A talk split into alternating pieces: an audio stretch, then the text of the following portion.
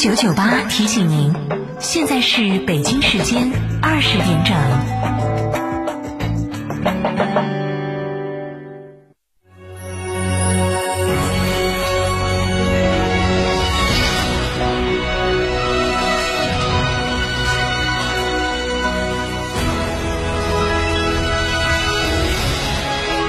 成都的声音，FM 九九点八，成都电台新闻广播。张总，缺资金找摩尔龙有哪些优势呢？摩尔龙一站式金融信息服务平台，贷款产品都来自直牌金融机构，这叫正规。那费用呢？摩尔龙把标准收费都贴在墙上的，让你明明白白消费，这叫诚信。办理方便不？你打六六七七六六七七，有专业服务团队和科技化的系统，为你人工智能匹配最适合你的产品，按照标准化的流程管理为你服务，这叫专业。个人小微企业需要资金就找摩尔龙六六七七六六七七七。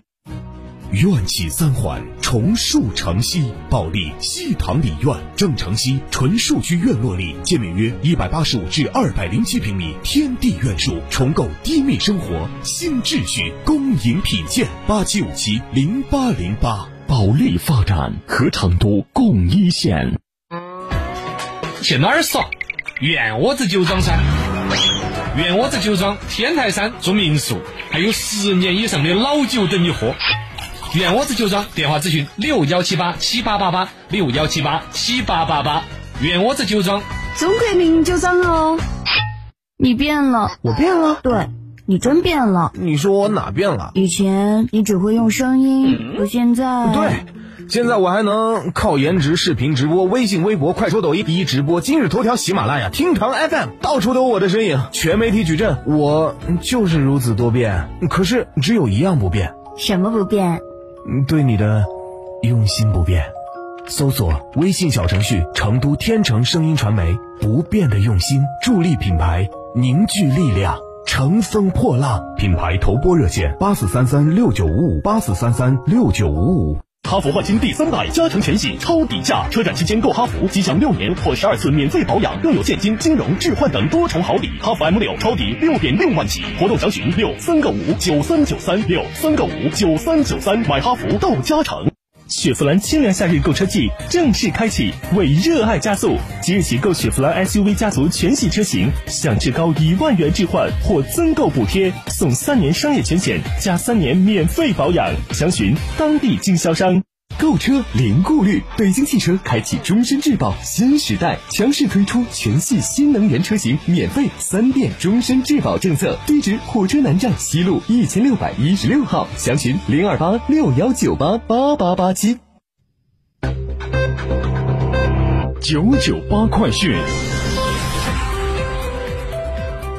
这里是成都新闻广播 FM 九十九点八，我们来关注这一时段的九九八快讯。首先来关注一组国内方面的消息。近日，央行官网显示，关于规范金融机构资产管理业务的指导意见过渡期延长至二零二一年底，比原计划延长了一年。央行有关负责人表示，适当的延长过渡期，能够缓解疫情对资管业务的影响，有利于缓解金融机构整改压力，也为金融机构培育规范的资管产品提供了宽松的环境。资管新规涉及的机构包括银行、信托、证券、基金、期货等金融机构的产品，其中最为人关注的就是银行理财产品。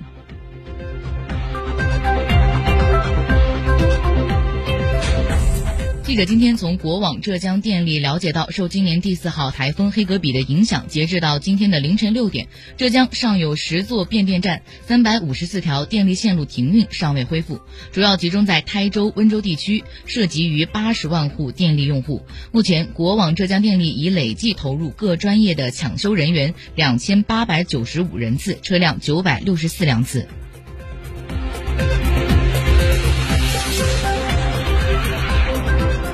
国首次高空大型无人机台风综合观测试验近日在中国气象局的组织与指导下取得圆满成功。记者今天从中国航天科工集团获悉，该集团探空系统参与了此次高空大型无人机台风综合观测。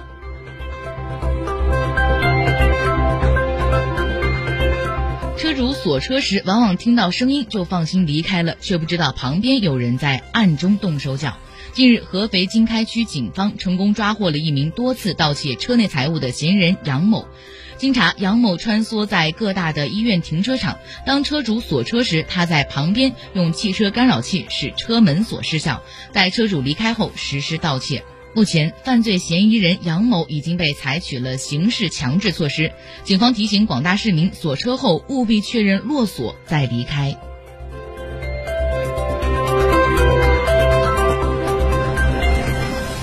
正在举行的互联网影视峰会主旨论坛上，国家广播电视总局广播影视发展研究中心主任祝燕南解读和发布《中国视听新媒体发展报告（二零二零）》。报告显示，截至二零二零年三月，网络视频含短视频用户规模达到了八点五亿，较二零一八年底增长了一点二六亿，占网民整体的百分之九十四点一。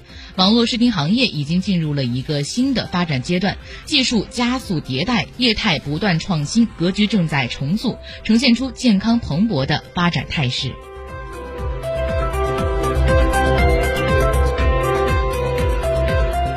中国科学院紫金山天文台今天发布八月天宇演出表。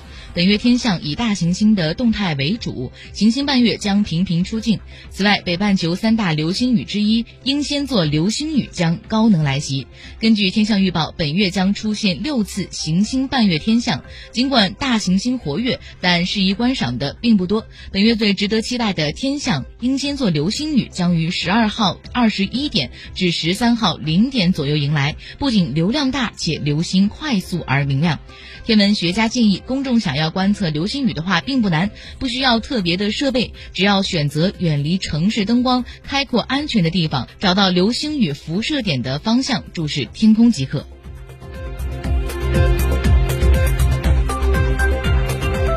中国气象局应急减灾与公共服务司副司长赵志强今天指出，预计八月全国大部地区气温接近常年同期到偏高，全国出现三十五度以上高温天气的可能性依然是很大，部分地区还可能出现高温高湿的桑拿天。八月我国仍然是处于主汛期，各地仍需密切关注雨情、水情和汛情的变化，继续做好防汛工作。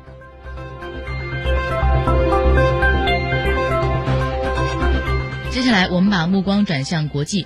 根据俄罗斯新冠病毒防疫官网今天公布的最新数据。俄罗斯新增五千一百五十九例新冠肺炎确诊病例，累计确诊八十六万一千四百二十三例，新增一百四十四例新冠肺炎死亡病例，累计死亡一万四千三百五十一例。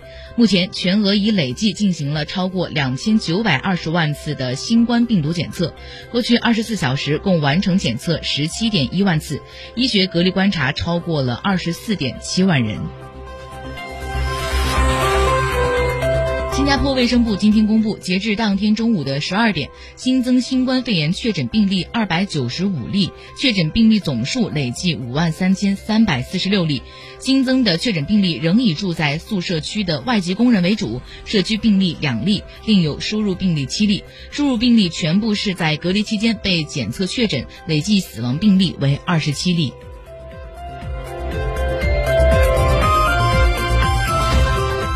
下面我们来看一条本地方面的消息。